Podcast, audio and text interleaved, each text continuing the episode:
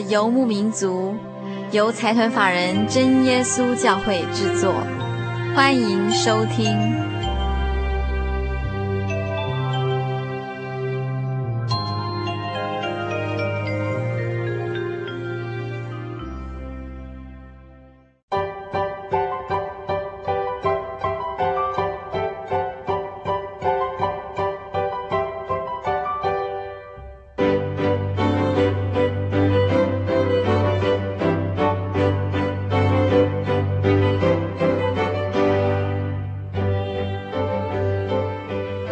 在收听的是心灵的游牧民族，我是佩芝。我们正在进行小人物的悲喜这个单元。今天我们非常高兴，请到真耶稣教会台湾神学院的学生赵思海弟兄来到节目中，跟大家分享他成长过程的点点滴滴。我们先请赵大哥跟大家打一声招呼。啊，各位啊，亲爱的听众朋友，大家好，我是赵思海，很高兴，也感谢主的安排，能够有这个机会。跟大家见面，我们先请赵大哥跟大家稍微介绍一下他自己。啊，好的，其实我年纪也是蛮大的哈，已经也差不多要迈入中年了哈，今年已经三十七岁了。是，那但是很感谢主的安排哈，那让我也能够在中年的时候啊，能够正式踏入专职的一个侍奉的一个领域。嗯，啊，这实在是主耶稣的一个恩典，能够。啊，在这边跟大家一起分享，也实在是心里头呢，感觉非常的快乐。赵大哥刚刚说，您目前三十七岁，然后目前是圣耶稣教会台湾神学院一年级的学生，对，就是还是一个新鲜人，在神学院里。啊、对对对，那赵大哥有没有跟大家分享，在成长过程里面，是不是有特别感觉到神的神的牵引，所以最后才会慢慢现身当一位传道？我想献身这一条路是一辈子的事情，嗯、那我们一般都把它认为是一种生命的侍奉，那就是说，把你的生命呢，在你一生当中都奉献在主耶稣的身上。那当然这一条路的一种抉择跟它的过程呢，啊，实在是都是出于主耶稣的选召啊，主耶稣爱的一种激励，啊，让一个人能够从。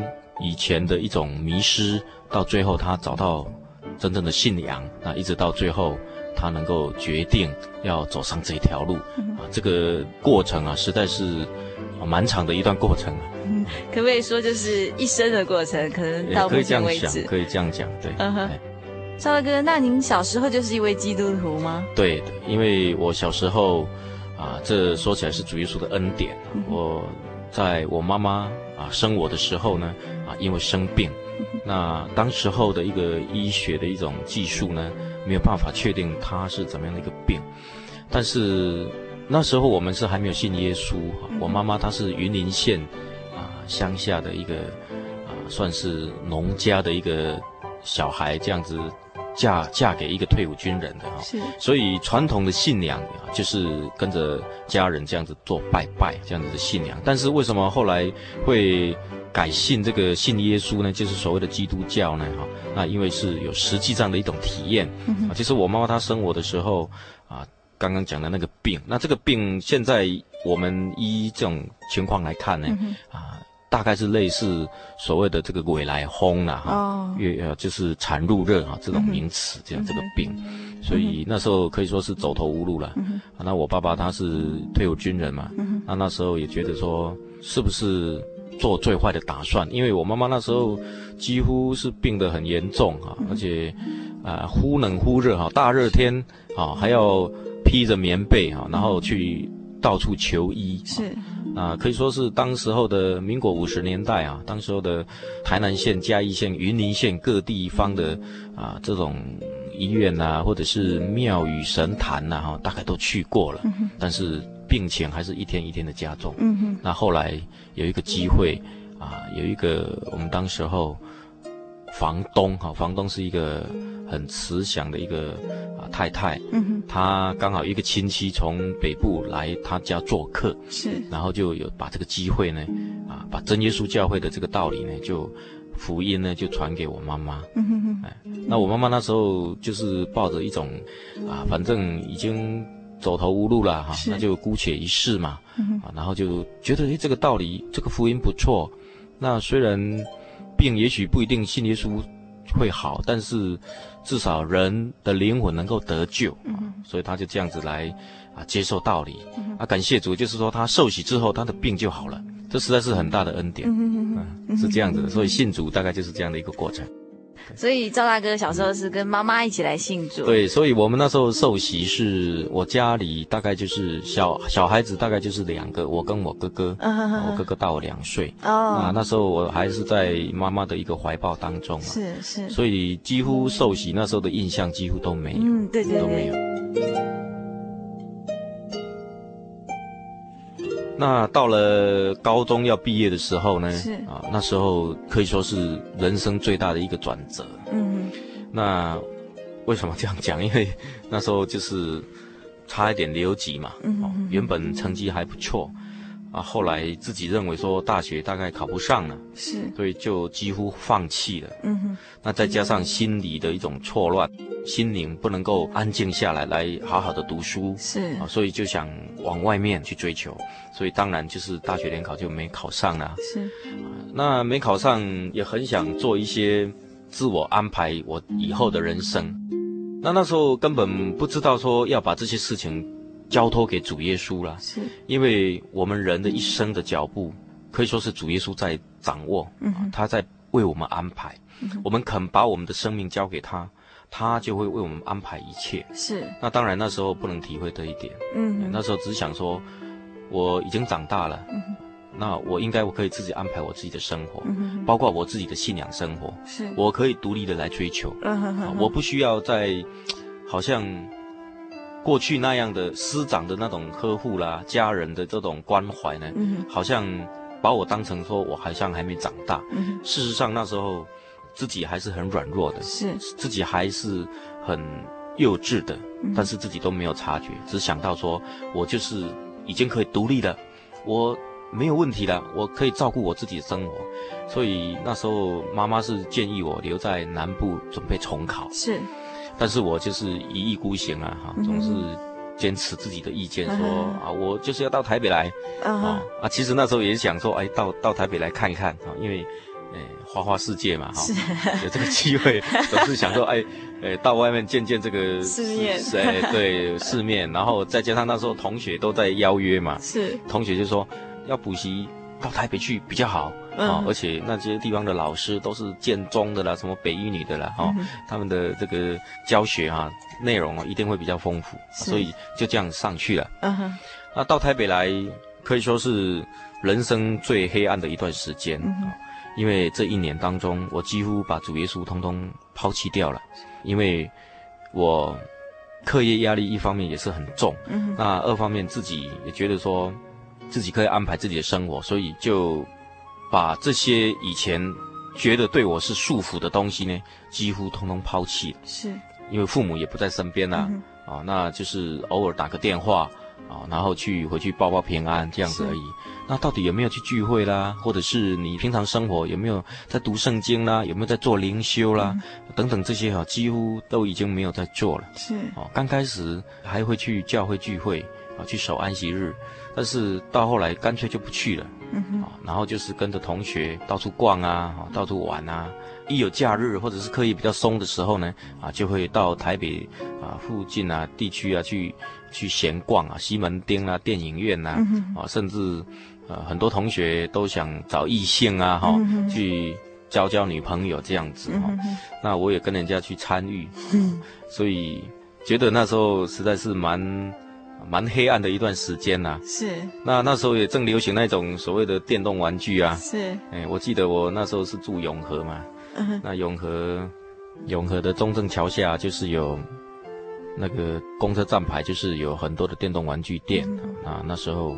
我记得我每天下课只要一下车，我就会到玩具店里面去呢，去玩。嗯、那那时候就是流行那种小蜜蜂啊，哦、那五块钱就可以，你如果技术好一点的，五块钱就可以玩很久。是、哦、那种声声色啦，哦、那种刺激啦，可以说是，诶，对于一个年轻人来讲、嗯，真的是一个很大的一种吸引吸引、嗯、啊！你可以把你心中的那种苦闷呢，啊，借着电动玩具呢，把它排解出来。是。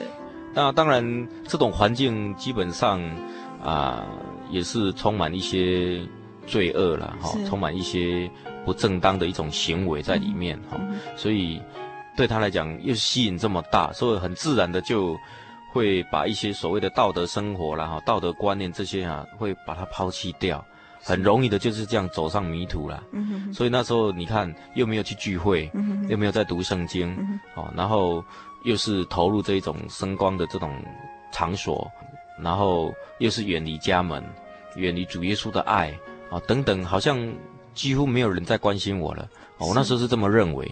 那事实上，家人还是不断的在为我祷告啊，还是不断的在关心我，只是我体会不到。那就好像一只迷失小羊一样，慢慢的要离开原来跟他啊这个伙伴在一起的有主耶稣的爱的这个原地。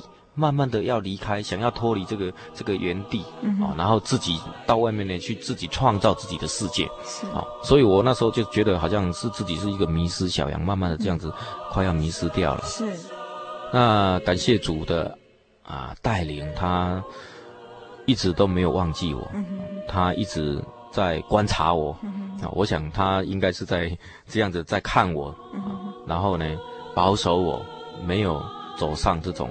犯罪的路了哈，还是保守我，呃，这实在是很感谢主的，嗯、主的爱就是在这边显明，嗯，所以他也安排我考上了北部的东吴大学。嗯、那主耶稣为什么把我安排到北部的这个东吴大学呢？嗯？我觉得这也是有他美好的旨意。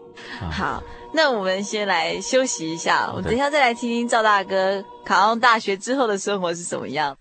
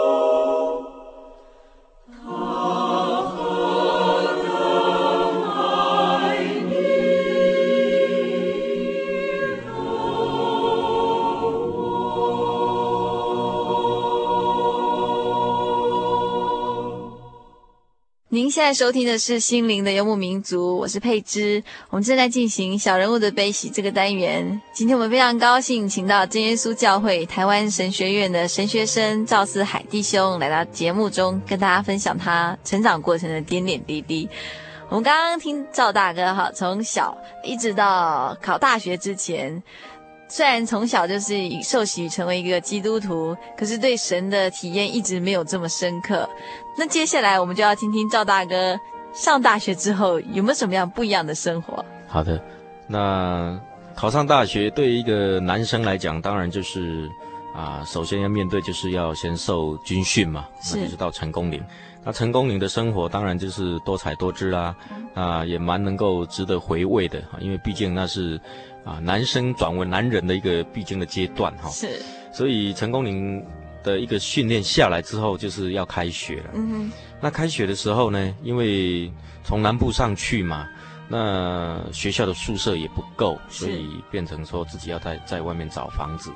那居住的环境对一个从外地来的一个学生来讲是蛮重要的。嗯哼，因为啊环境嘛，总是会影响一个人，尤其台北那个地方又是。花花世界，但是对我当时候的一种心境来讲，我我觉得说这实在是个太好的机会了。是啊，因为我们那时候总是会讲说，大学是由你玩四年嘛，那时候心里就是准备说，好好的玩它四年。是，因为好不容易经过这种大学联考这种很激烈的这种竞争哈，然后能够考上大学，对那时候来讲还是蛮蛮能够。所谓的光宗耀祖，光耀门 门楣的这种这种样子，因为我我从我父亲的一种满意的那种神情可以看出来，因为他他跟我讲说，你好好去读啊，我们家里你是第一个读大学的，是，因为在将近二十年前啊，那时候还是有这种观念的，嗯哼，所以那时候就觉得说自己好像是已经立了一个大功了哈，所以。再来玩四年啊，这个是绝对是值得的哈，而且是当之无愧的。对，呃，总是会那时候是这种想法，是，所以就这样上去了哈，好像蛮风光的哈。所以一上去，当然面临这种住的问题，当然也是自己要张罗了。那还好，就是能够啊，那时候真耶稣教会东园教会的一个啊一户我们的信徒，他刚好也是有租一个房子在和平西路那个地方。是。啊，那和平西路那个地方，当然那时候是蛮旧的一个房子。嗯、那他就说：“那你啊，就先腾一个房间给我住。嗯”那是木造的一个二楼的一种建筑物，嗯、所以蛮能够体会那一种古代的哈，好像日据时代了哈，古代那那种房子的。是哦，好像是有一个庭院啊，然后几棵树啊，啊，又是在台北的一个巷子，大马路一个巷子里面。那后来才知道说。我曾经跟啊这个后来在民国大概七十二年的时候，有一个银行大盗哦，那叫做李斯科，那时候是蛮有名的，蛮轰动的，因为这个抢案呢可以说是蛮轰动当时的一个社会。是。后来我才知道，原来我当初曾经跟他。住在隔壁是，为什么会知道？因为我已经搬离开那个地方，那时候我已经大二了。嗯，那搬离开地方，我后来看报纸才知道说，原来他的住址呢跟我是离得蛮接近的，应该是隔壁，要不然就是差个几间而已。是啊，这是一个插曲了哈。那当时候的一种生活就是先安排好了，然后再来心里头就是开始这样想了哈，就是说，呃，反正我到这个地方来啊，大概也可以。好好的来玩，然后自己的生活也可以安排了，所以我心里头也想说，因为以前就听到有团契这个名词啊，就是说教会啊，学校里面呢都有教会的团契。那我也打听了说，我们东吴也有团契，但是我心里这样想啊，我如果去团契，那我不是又要跳入那个束缚里面了吗？总是觉得不太能够。自由自在这样子，所以我那时候其实心里头就这样想了，嗯、就是说如果没有人来找我，我就是不去团契，我也不去教会，哦，然后我就是会自己安排我自己的生活，是，哎，就是这样子的，要想要来过。嗯、但是主耶稣的爱真的是很奇妙。嗯、当我有这样的一个念头的时候，隔天，隔天我下课的时候就有一个啊，我们团契的学长。在门口等着我了，嗯，他也知道是我，他一开始就认得我了，他就叫我的名字，然后就先介绍说啊，我他是团契的学长，然后呢，他想要啊，这个了解一下我是不是有需要可以帮忙的地方，啊，我是不是有需要啊他协助的地方，啊，就是来对我关心呐、啊。所以我那时候心里头就觉得说奇怪，我昨天才有这种想法而已，为什么今天学长就出现在我这个门口，是，然后又这么样的一个关心我，啊，带我去吃饭，然后我又带他去我住的地方，他看到说你这个环境不好，是，然后就叫我搬去跟他住，啊，因为那时候他他住的地方是一个。可以说是免费的一个房子了，是，因为他他父亲的朋友出国，那房子呢需要有人照料，然后就就去那边住这样子。那我那时候也只是觉得说啊，既然能够离开这个地方，我就先搬过去跟他住，哦，然后再看情况，因为我也看到这个观察学长的一种反应，他觉得这个学长还蛮能够蛮好相处的，啊，所以就这样搬过去啦。啊，那。又能够住免费的这个房子，那就这样子，他带我去那时候的这个教会哈，就是在重庆北路的大同教会啊，然后还有团契里面啊，他就把带我去聚会。那刚开始我实在是不太甘愿啊，就是说心里头总觉得说啊，蛮倒霉的哈，一下子就这样，这个这个被找到了哈，这个学长的这个讯息也是来的蛮快的哈，这样子。那当然，既然来了，我也不是很排斥啊，就是觉得说啊，反正就把它当成一个社团嘛，是。哦，那也是同学嘛，年轻人在一起，嗯、哦，那免不了也是吃吃喝喝嘛，啊、玩一玩，那这样啊，就就把它当成一种社团来参加这样子，是，所以那时候就有这种心态。那既然有这样的一个心态的话，表示说自己一种动机就不太好了，嗯哼，就是说。信仰其实动机非常的重要。嗯，你是不是真的认识你所敬拜的这一位主耶稣？啊，你是不是真的打从心里头要承认他是你的主？你也相信他真的能够带你你你的一生，你的生命，嗯，他也能够拯救你的灵魂。是，在你结束人生的时候呢，你的灵魂能够到天国去。是，等等这些比较啊深入的这些所谓信仰。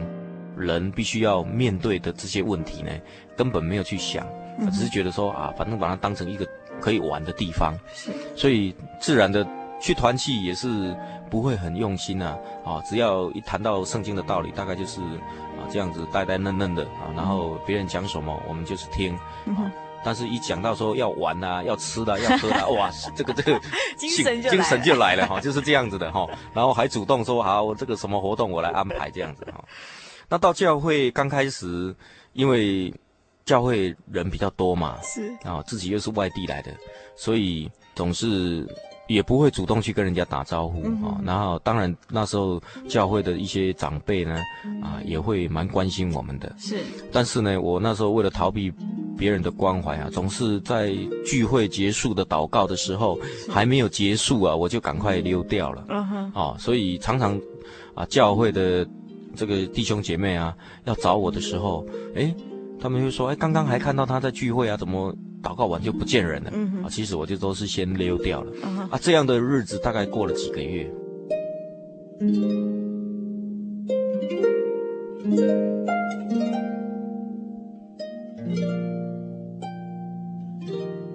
后来。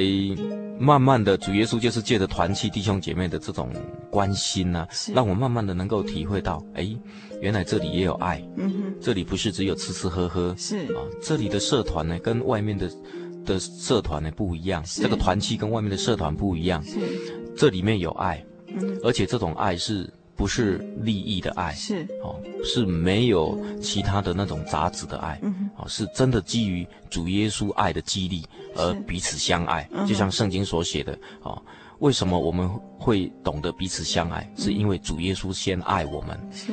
主耶稣他在我们还当罪人的时候呢，他就为我们来牺牲了，是。他的爱就这样的显明出来了，嗯，所以。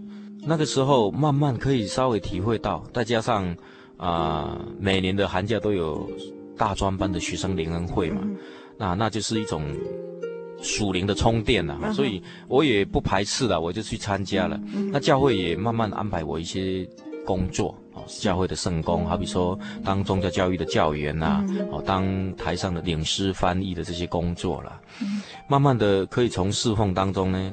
可以开始体会到，其实主耶稣的爱并不是狭窄的爱，嗯哼哼，他的爱是一种普世性的爱，是是针对每一个人的。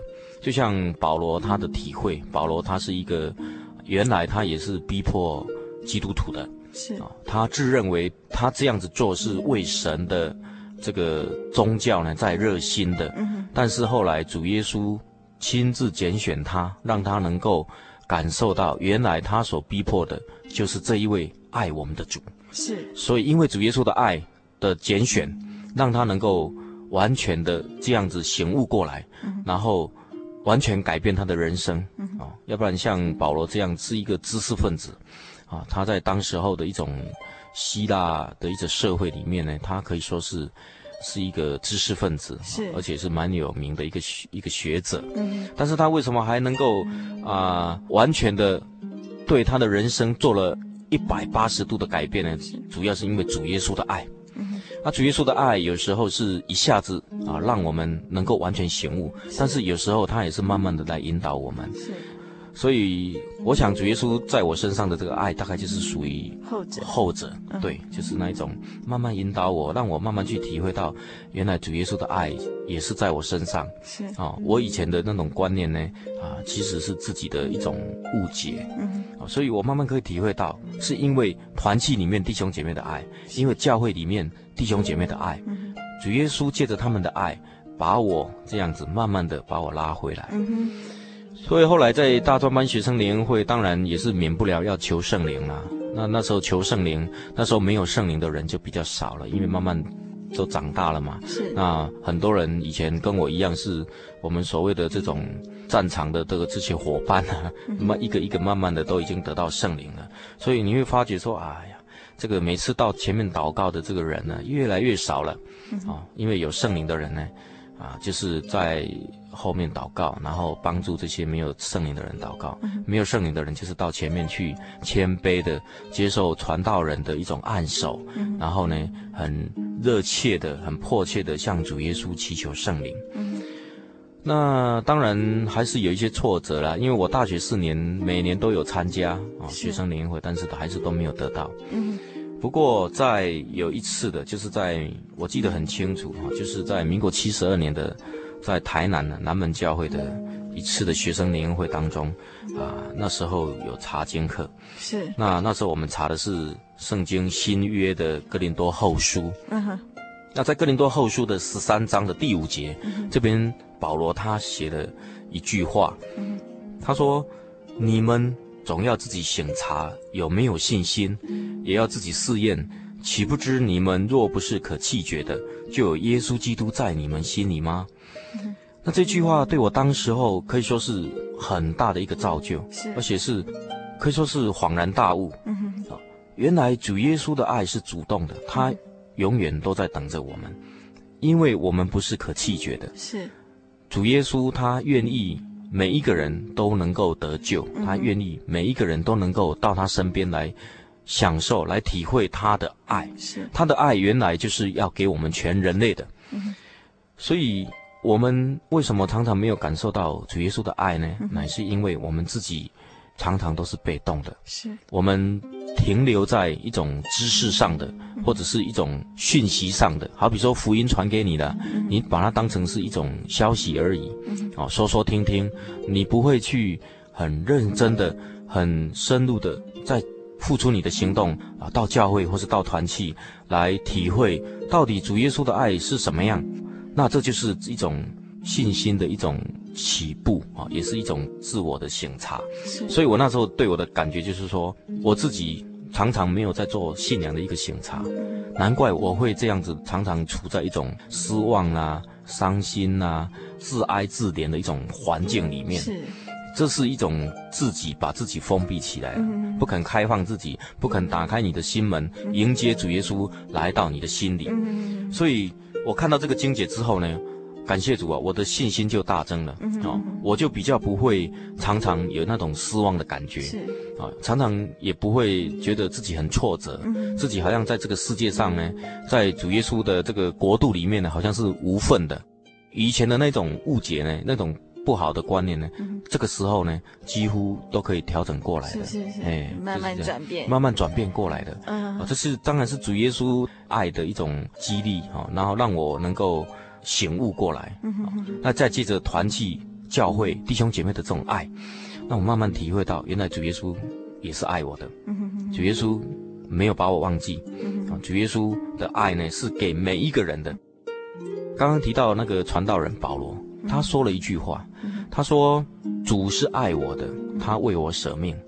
他不是说主为我们舍命，他是说主为我舍命，就是把自己呢提升到原来他个人就是跟主耶稣一种直接的关系。其实我们每一个人都是跟主耶稣直接的关系。是，主耶稣对我们的爱是直接的，直接的一个关系。所以我们不要认为说。”把自己呢自觉于主耶稣的爱，主耶稣他等着我们敞开心门去迎接他。雅各书那边也写：你们亲近神，神就必亲近你们。那要不要让神来亲近我们呢？这个主权在于我们自己。我们愿不愿意敞开心门迎接主耶稣在我们的心里呢？这个主权是在我们每一个人的手里，而不是在主耶稣的手里。我想我们。有这样的一个认知，我自己就是这样的一种感受，慢慢这样子体会过来。是，所以在大学四年当中，可以说是信仰的一种醒悟。嗯哼，可以说是主耶稣把我这个迷失的小羊呢，慢慢又把它带回到这个爱的这个羊圈里面了。嗯、那大学毕业面临的就是一种服兵役的问题啦。是。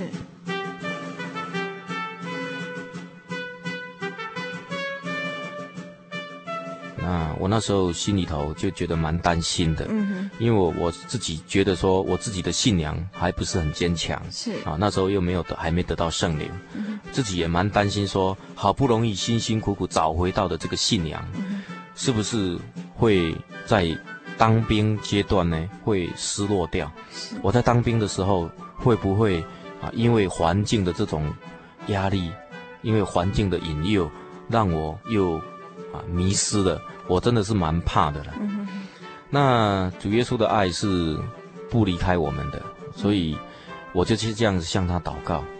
他也看我的内心，他知道我的需要。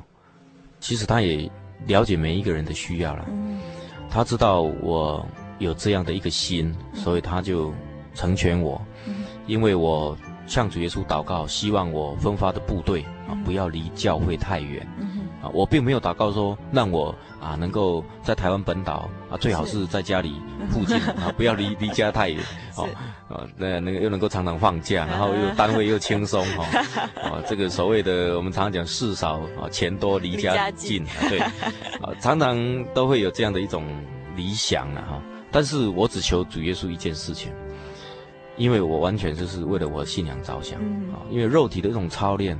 啊，或者这种孤单，都是一下子就会过去了。是，所以这个不值得怕，怕的是我们远离神。嗯，我们一旦远离神啊，我们遇到很多危险了，我们得不到神的一个帮助。啊，没有神的慈神爱所帮我们牵引住，我们很快的又会迷失了。嗯，所以我这样祷告的时候啊，感谢主啊，我当兵的时候抽签嘛，嗯，要是下部队的一个抽签。那抽起来的时候呢，就是有一个号码嘛，哈，好比说九零零一啦，九零零二哈，这个就是一个部队的番号。那抽出来的时候呢，我班长就来了，他说啊，恭喜你，你是金马奖啊，你是到金门的。那我说我就觉得心里头真的蛮难过的，因为班长又讲了那么很有把握，那我想说班长讲的大概不会错，因为他当兵了很久了。我说他一看就是这样讲，然后我我就心里头就蛮。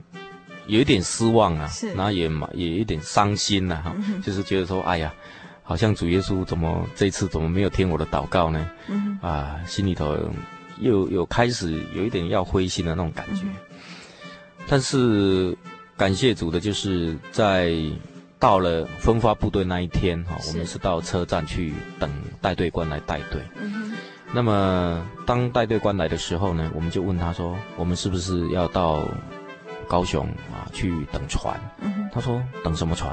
啊，我们说那不是要到金门去吗？是啊，那带队官就说没有了，我们的部队三个月以前就移防回台湾了。哇，因为那个时候 那个时候有移移防的这种措施哈。是，所以那时候真的是 蛮意外的，而且蛮蛮高兴的，就说嗯蛮惊喜的，就说哎呀，怎么会有这种事情？而这种事情怎么会发生在我身上？是啊，才三个月以前部队回台湾，然后又在台南。就是离我家蛮近的，坐车一个小时就可以到了。是，所以我真的是蛮感谢主，我就赶快打电话给我给我妈妈，跟她讲这个好消息。那可以想见，很多人在为我祷告。是，那主耶稣也知道我们的内心。嗯，我们这样子愿意的为我们自己的信仰来担忧、来设想，是主耶稣一定会成全我们。嗯，所以他就把我安排一个离家蛮接近的。那当然离教会也很近啊，嗯，所以主耶稣所成全的是超乎我们所求所想的。我原本只是想啊，主耶稣啊，你让我离教会不要太远，嗯，但是主耶稣竟然啊让我也离家蛮近的，嗯，啊，所以让我几乎每个假日都能够很快就回到家里去，是。这样子，实在是很轻松很如意。嗯，那当然在当兵也是免不了有一些考验呐，哈，好比说。啊、呃，我记得那时候是当兵都要站卫兵嘛，哈，那时候我是派到大门去啊，的营区的大门的站卫兵。当兵的人都知道哈，就是军中啊，总是要一些保防的措施嘛，哦，一些保密防谍啦，哈，那都有一个所谓的保防教育月。那我记得那时候保防教育月那一个月的时候呢，因为都有一些所谓的操演，嗯，好比说。上级单位他就会派人来渗透，是，好、哦，就假装是你这个营区的长官，或者是你你的上司，然后要到你的营区来督导什么样的业务，然后呢就借机会啊渗透进来。嗯、那这个大门的，就是一种把关的一个一个措施啊，是，哦，所以这个蛮重要的，对于你这个营区的安全啊，嗯、啊，可以说是大门卫兵是第一个把关的一个地方。嗯、那。有一个星期天，哈，那一天大家心情都比较轻松嘛，是，因为放假日嘛。那当然我们是留守了，我就排卫兵，就站卫兵。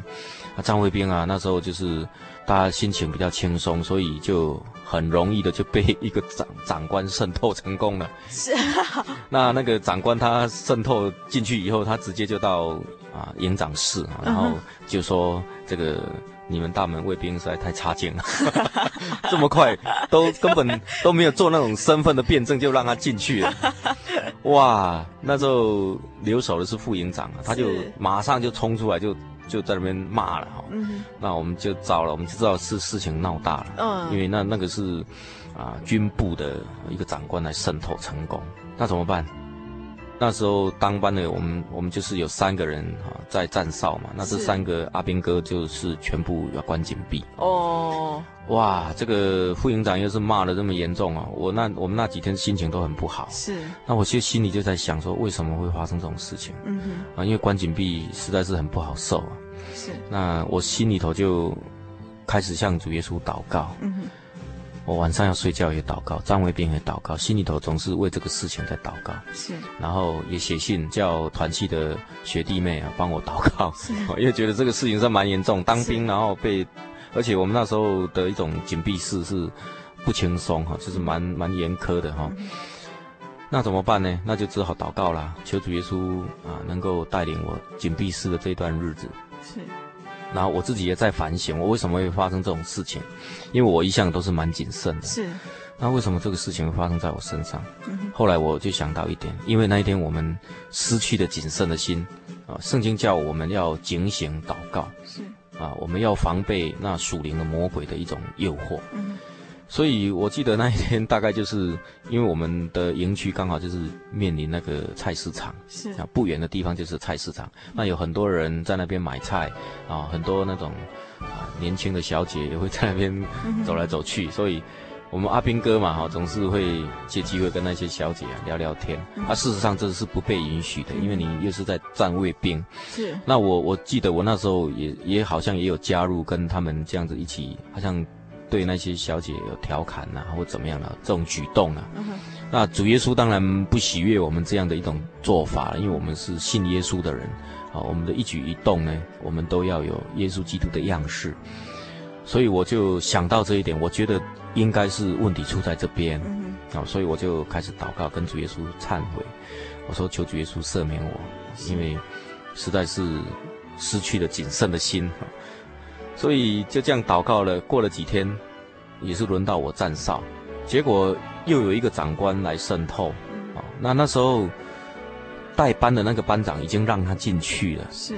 那让他进去之后呢，我就突然心里头有一个感动啊，我心里头觉得怪怪的，蛮奇怪的。这个长官好像是，好像是来渗透的，心里头有这么样的一个很大的一种感觉啦，啊，就是很很难很难形容，就是说一种直觉，直觉这一个人是有问题。所以我那时候就是有有一股力量就催逼我，然后拿着枪我就冲进去了。那时候他已经快走到营长室了。我就去把他拦下来，那是一个少校军阶的一个长官，我就说报告长官，这个 可能不能让你到营长室去，那是不是请你会客室坐一下？嗯、然后我讲这句话的时候呢，他就说你到现在才认出来，好、哦，然后我就把他请到这个。会客室，那这个事情就是说我抓到了这个渗透的人啊，uh huh. 因为没有让他渗透成功，uh huh.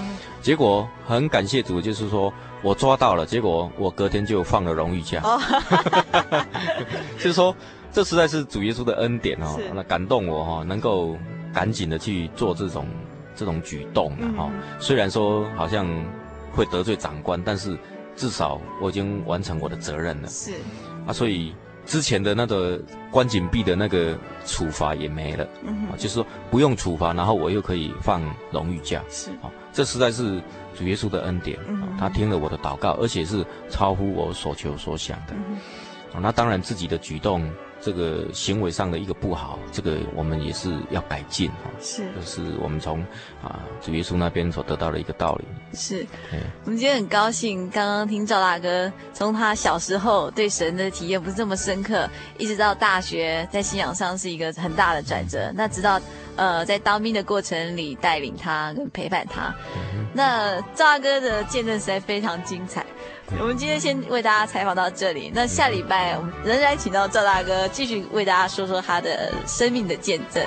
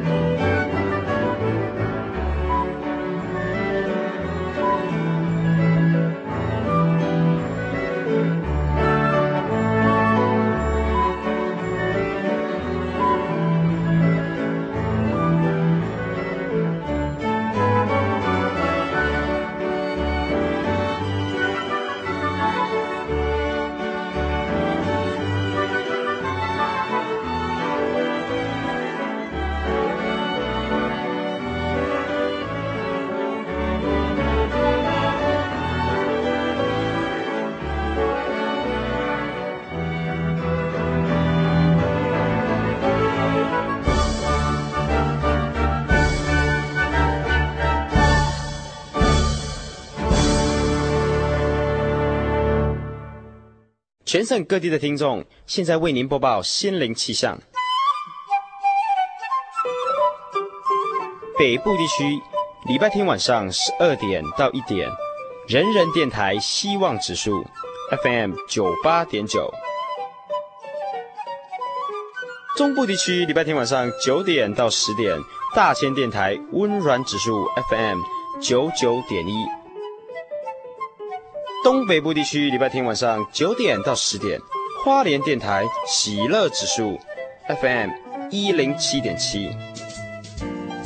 嘉义地区每礼拜的 AM 十点到十二点，生辉电台平安指数 FM 九五点三。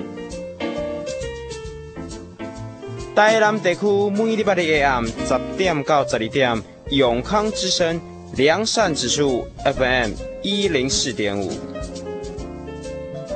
高雄屏东地区每礼拜六 AM 十二点到一点，港都电台。热情指数 FM 九八点三，金门马祖地区每礼拜的 AM 九点到十一点，金马之声和平指数 FM 九九点三。以上心灵气象由财团法人真耶稣教会提供，祝您有个晴朗的夜晚。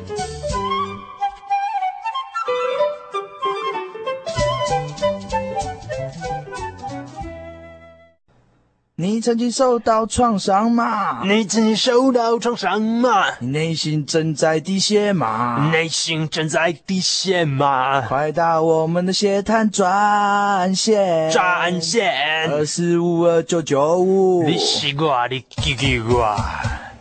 心灵的幽默民族，心灵救护车，每周末全省巡回服务，为您的心灵做最深层的人工呼吸。血滩专线，请打零四。二四五二九九五，你是我，你救救我，你是我，你救救我。杰诚欢迎您的来电，零四二四五二九九五。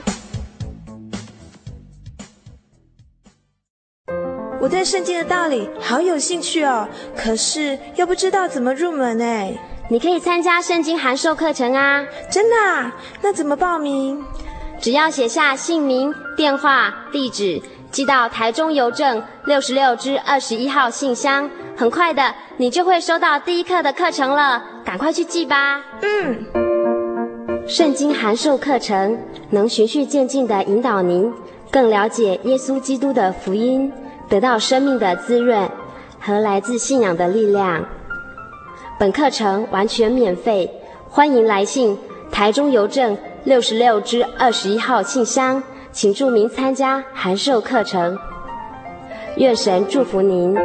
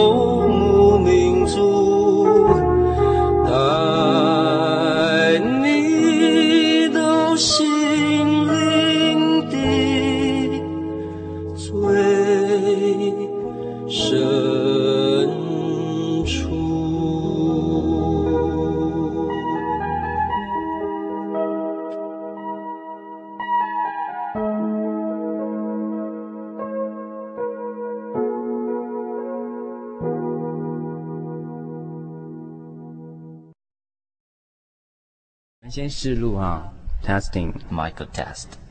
真耶稣教会全球福音资讯网。福音。好开始。真耶稣教会全球福音资讯网网址是 www 点 tjc 点 org 点 tw 或是您有任何信仰上的疑问。可寄一秒信箱 t j c g i t w n at m s 十九点 hi net 点 net 欢迎上网。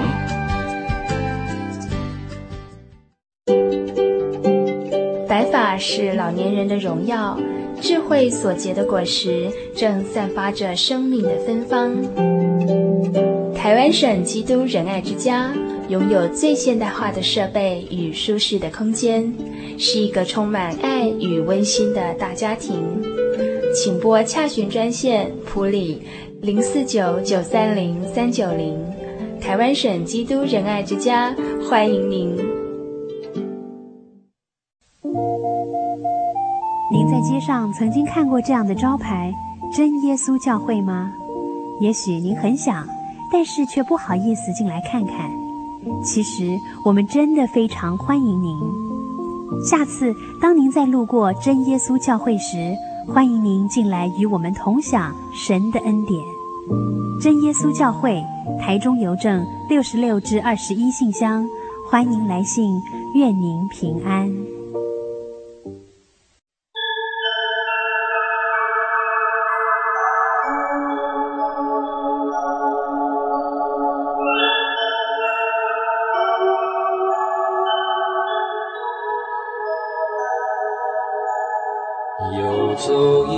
山水寻获心之甘泉，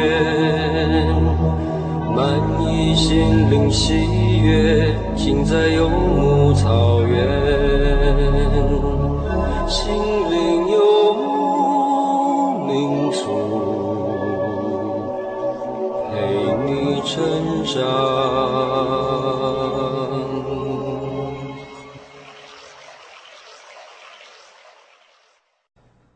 曾经受到创伤吗？你曾经受到创伤吗？你内心正在滴血吗？内心正在滴血吗？快打我们的血滩专线，专线二四五二九九五。你是我，你叽叽呱。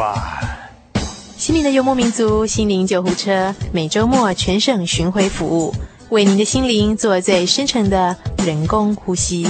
血滩专线，请打零四。二四五二九九五，你是我，你救救我，你是我，你救救我。杰称欢迎您的来电，零四二四五二九九五。心灵的游牧民族，心灵的游牧民族，往哪里去？心灵的游牧民族。心灵的游牧民族，还是无目标地走，满足心灵虚无。心灵的游牧民族，心灵的游牧民族，往哪里去？心灵的游牧民族，心灵的。还是无目标地走，满足心灵虚无。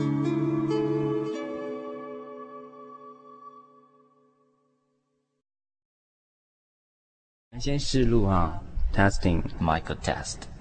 真耶稣教会全球福音资讯网，福音。好，开始。